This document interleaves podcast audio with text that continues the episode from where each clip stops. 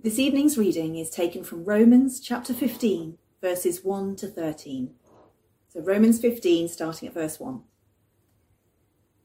We who are strong ought to bear with the failings of the weak, and not to please ourselves. Each of us should please our neighbours for their good, to build them up. For even Christ did not please himself, but, as it is written, the insults of those who insult you have fallen on me. For everything that was written in the past was written to teach us, so that through the endurance taught in the Scriptures and the encouragement they provide, we might have hope.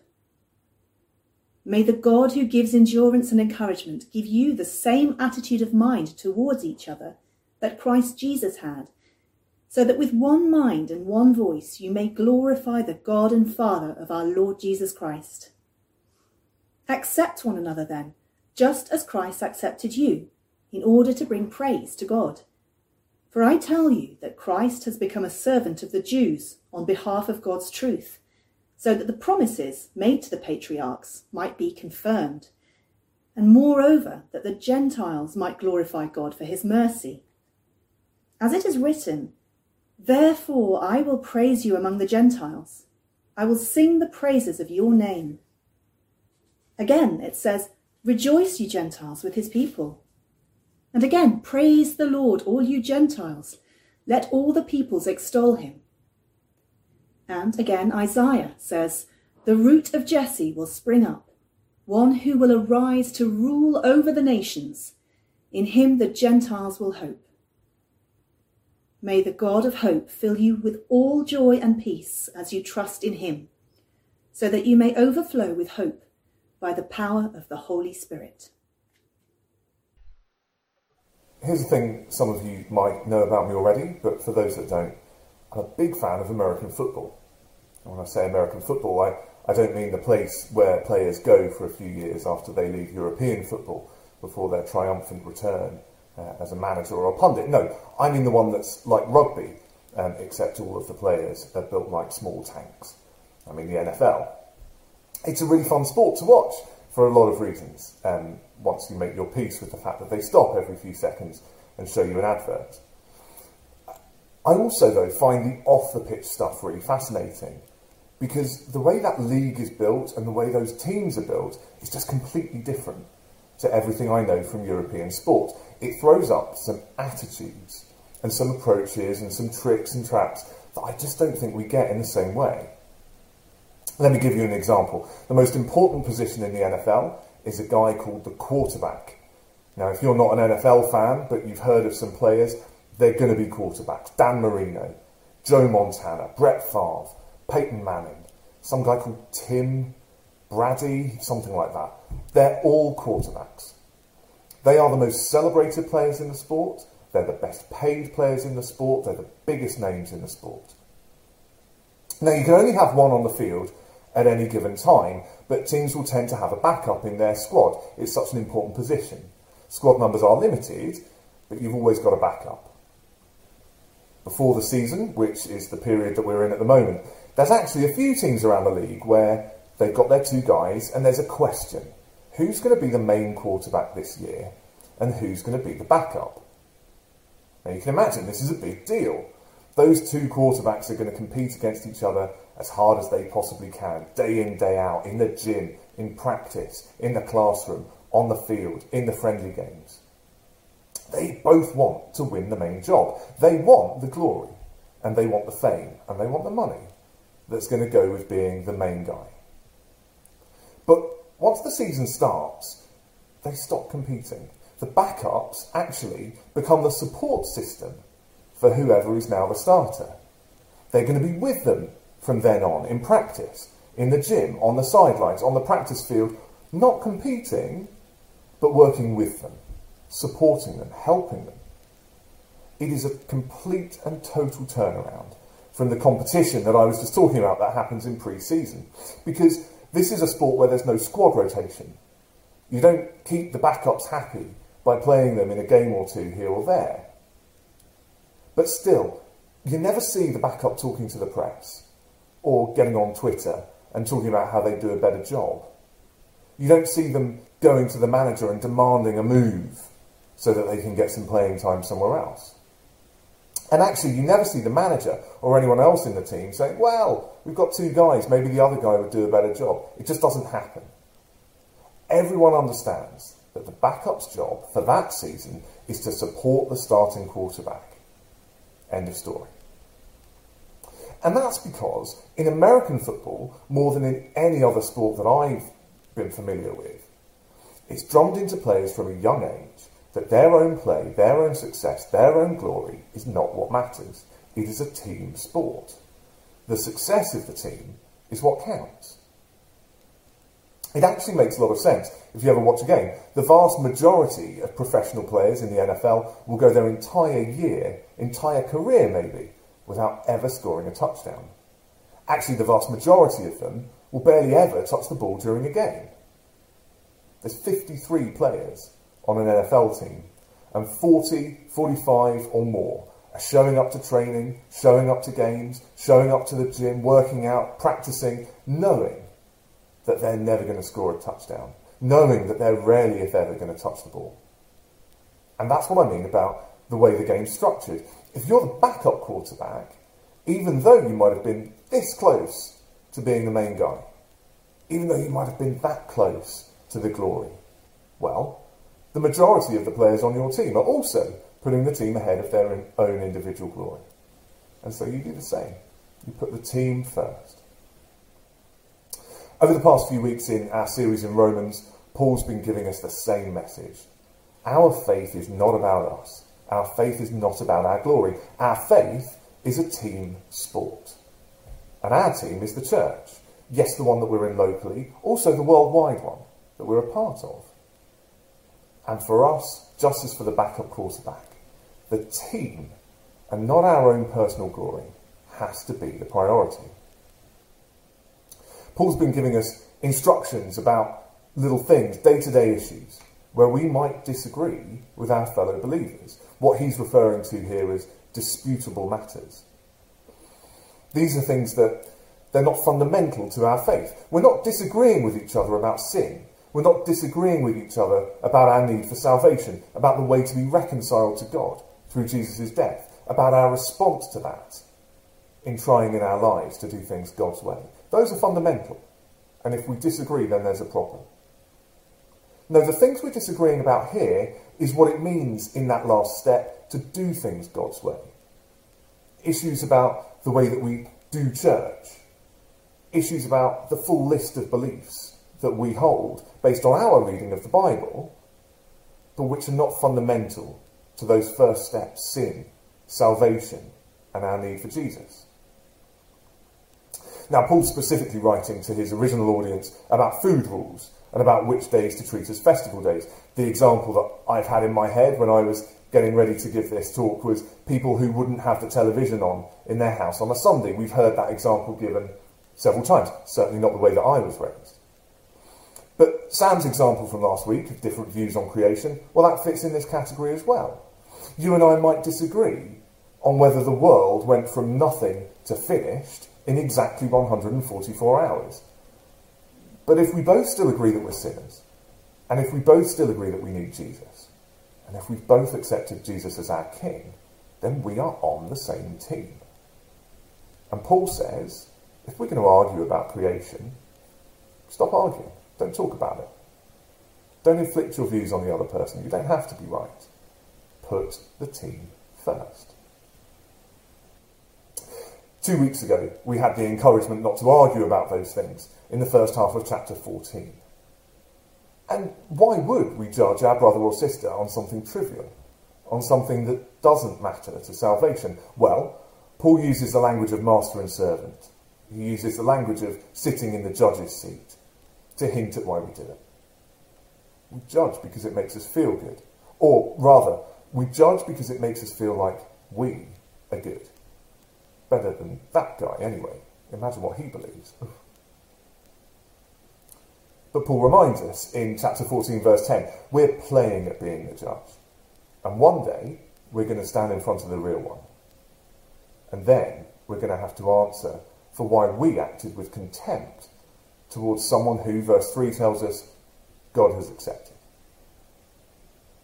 We'll have to answer for why it was more important for us to feel right than to feel love for our fellow believer. Then last week, in the second half of chapter 14, we were encouraged to make sacrifices on these trivial things. We might believe it's perfectly fine to do something, but when we're around people who we know believe differently, Paul says, act out of love, restrain yourself. Why? Well, so that we won't trip up our teammates. Because our own enjoyment isn't worth putting an obstacle in front of somebody else in the church and causing them to stumble. And let's just be totally clear. Paul isn't saying drop these issues down your list of priorities if you're not sure about the answer, or if you don't think they matter, or if it's impossible to know the answer. No, Paul's totally explicit here in that original issue that he's speaking to. The believers who say that you have to stick to the Jewish food rules are wrong. Full stop. No controversy. Nevertheless, says Paul, the people who know that and believe that, they have the right answer, but they still need to back off. So even when we're certain we're right, if it's one of those questions, if it's a disputable matter, then we need to do what Paul's saying here. In this evening's passage, Paul is summing all of that up, drawing it together, and he's telling us why it matters so much that we put the team first, why it matters so much more that the team prospers than that we as individuals feel good about these issues. And Paul gives us two reasons. There's a theological answer and there's a practical answer. So first, let's talk about the theological answer. We should put the team first because Jesus puts the team first. Just an absolute constant throughout this passage, isn't it? Verse 2. Do things like this. Verse 3. For, because even Christ did not please himself. Verse 5. May God give us the same attitude of mind towards each other that Christ Jesus had. Verse 7. Accept one another, just as Christ accepted us. What a slap in the face this should be for us. Jesus Christ God himself accepts, no more than accepts, loves, no more than loves, was willing to die for each one of us with all of our flaws, big flaws, not just in these minor issues about how we do church, big flaws in every aspect of our lives, and Christ accepts us. Christ accepts us. And yet we can't wait to pick holes in each other. We can't wait to look down on another person or another denomination because they disagree with us. We can't wait to question their intelligence or question their belief, question how sincere they really are if that's what they believe. My goodness. Maybe we find another church because the one we're in just doesn't seem to agree with us on something that we've decided is really important. Because behaving like Christ accepting that loving our fellow believers is more important, well, that would mean that we don't get to feel better than them, wouldn't it? Behaving like Christ, making a sacrifice, holding off on something that we want to do, doing it the way we want to do it, just because somebody else wouldn't be comfortable with it, well, my goodness, then we wouldn't be doing the thing that we want to do. It's a bit less fun. So that's why Paul hammers this point home, because fundamentally, we're selfish. Fundamentally, we're going to have the wrong reaction to this teaching.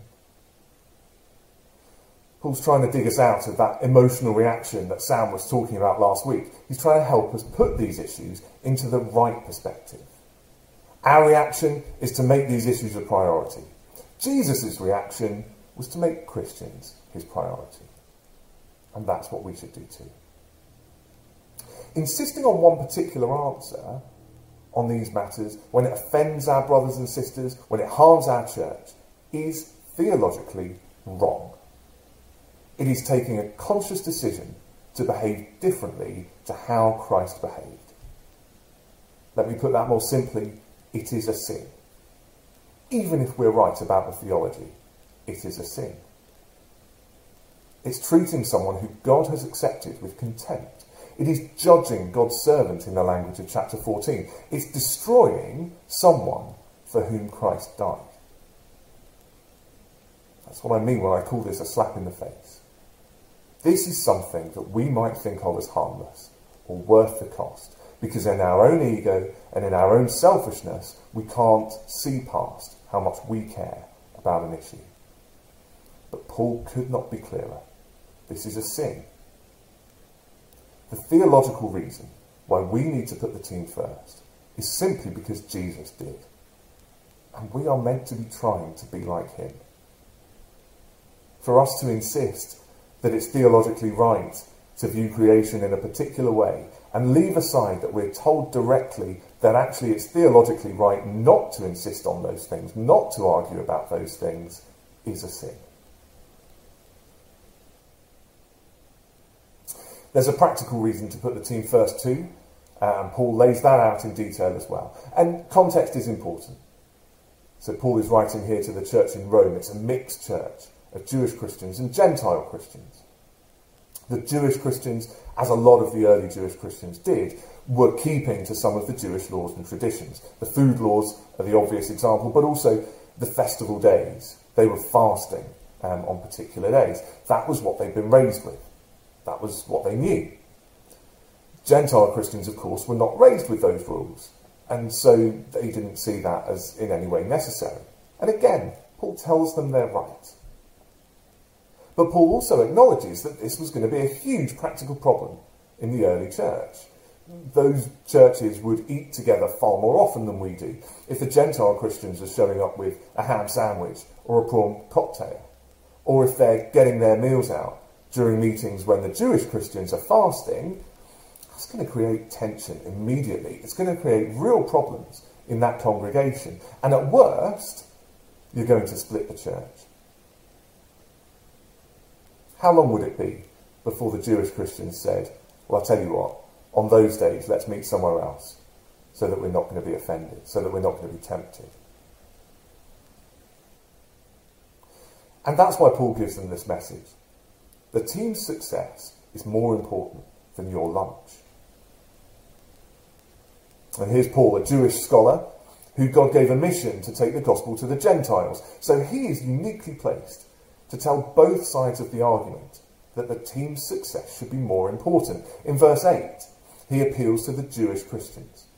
Christ's death and resurrection are the plan that God always had. And that plan will fulfill the promises that he made to the Jewish patriarchs when God promised Abram and Jacob a land, a people, and God's presence.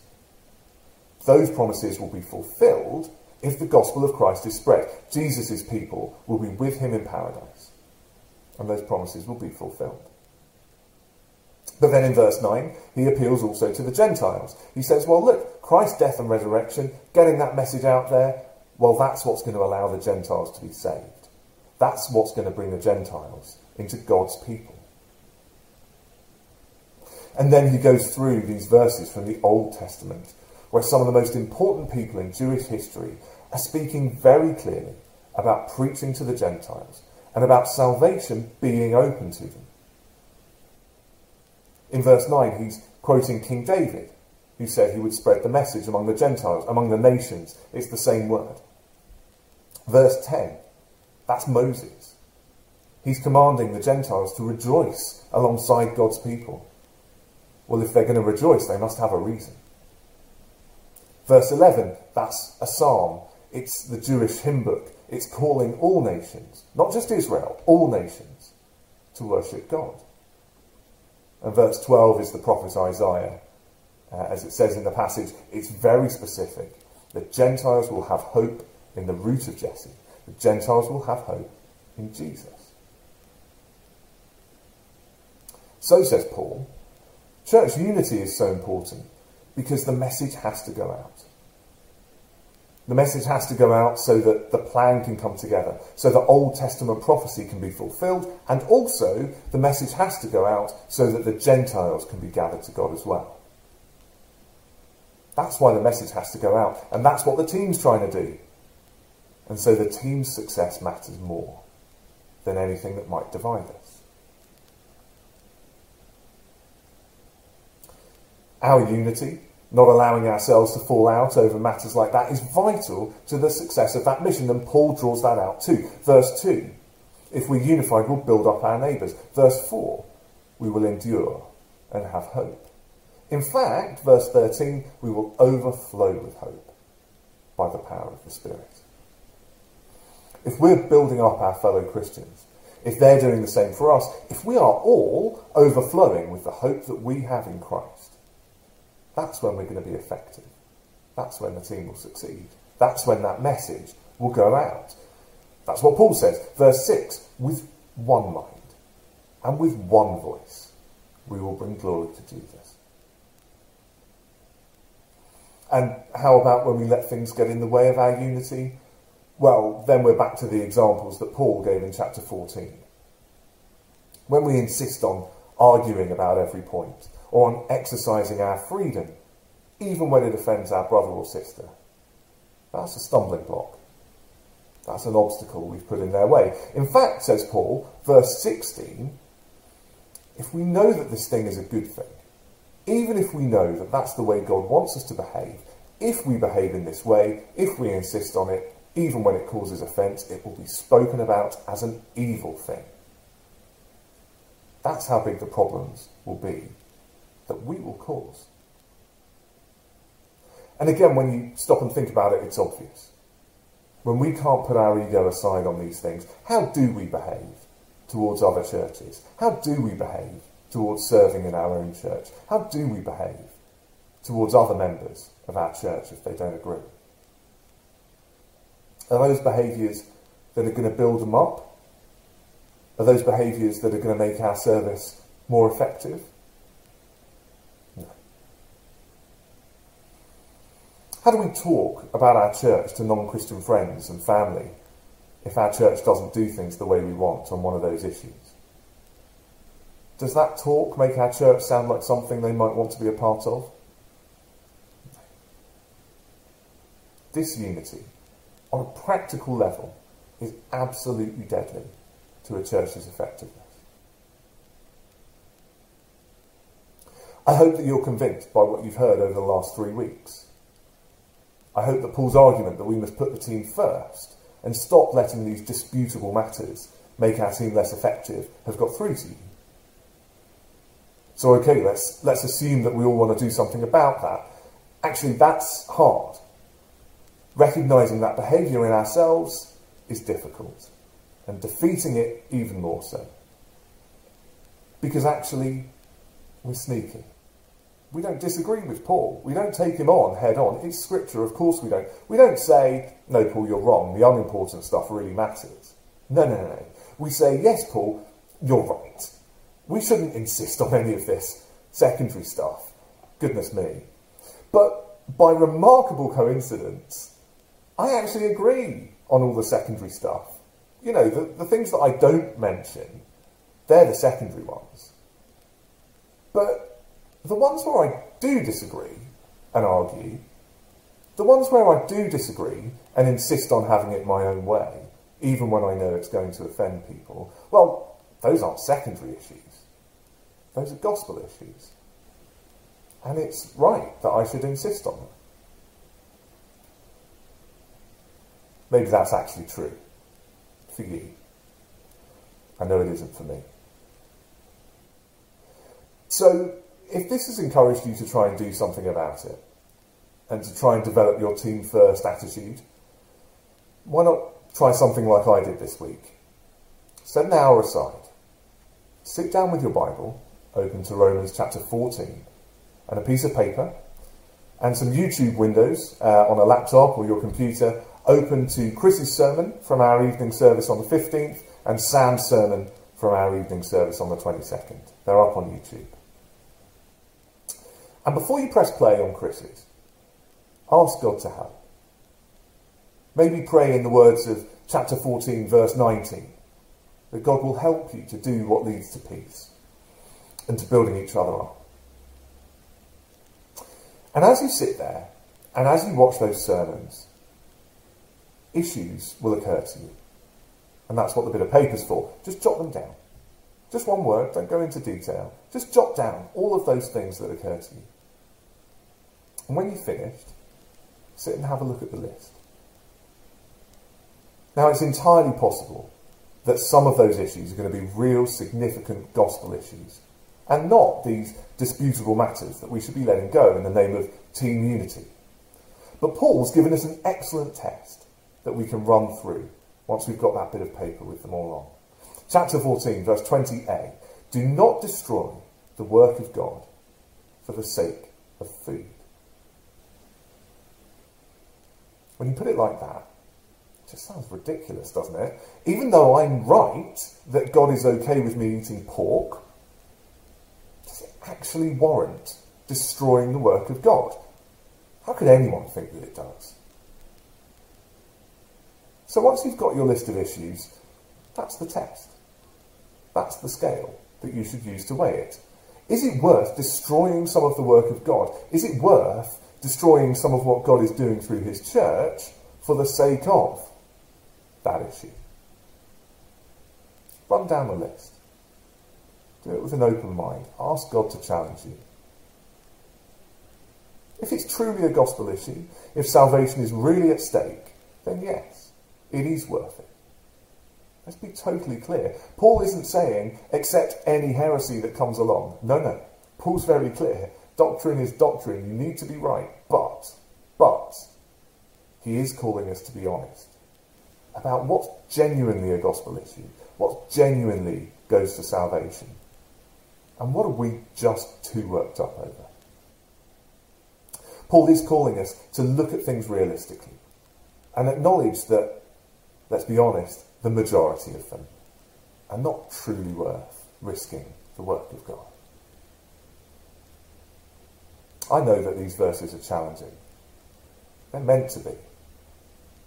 We're fallen. We're broken. We're flawed. From the ground up, every instinct that we have is to please ourselves. Every instinct that we have is to make ourselves want to feel better, no matter how much it hurts. That's the challenge here. That's what that exercise will hopefully help you with. To be able to put it on God, to ask Him to show you which of these things are issues that you just need to leave aside. We must work to put the team first because it's the best and most practical way for us to carry out our mission and because it's what Jesus would do. Let's pray. Father, we know that your word is like a double edged sword. It's as accurate as a surgeon's scalpel and it can cut out of us these wrong behaviours, these wrong attitudes. And we thank you so much for that. But Father, we acknowledge too that we feel the pain of that sword. And sometimes we shy away from it when we know it's going to hurt.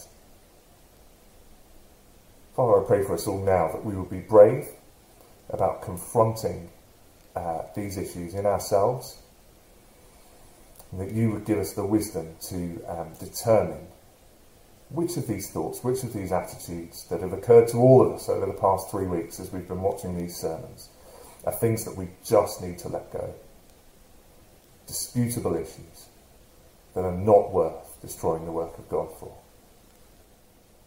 And Father, I pray that as we go through that process, that we would learn to build each other up, to build peace, to build a more effective team, a more effective church, to spread your word, so that all the people that you are calling to yourself may be saved. Amen.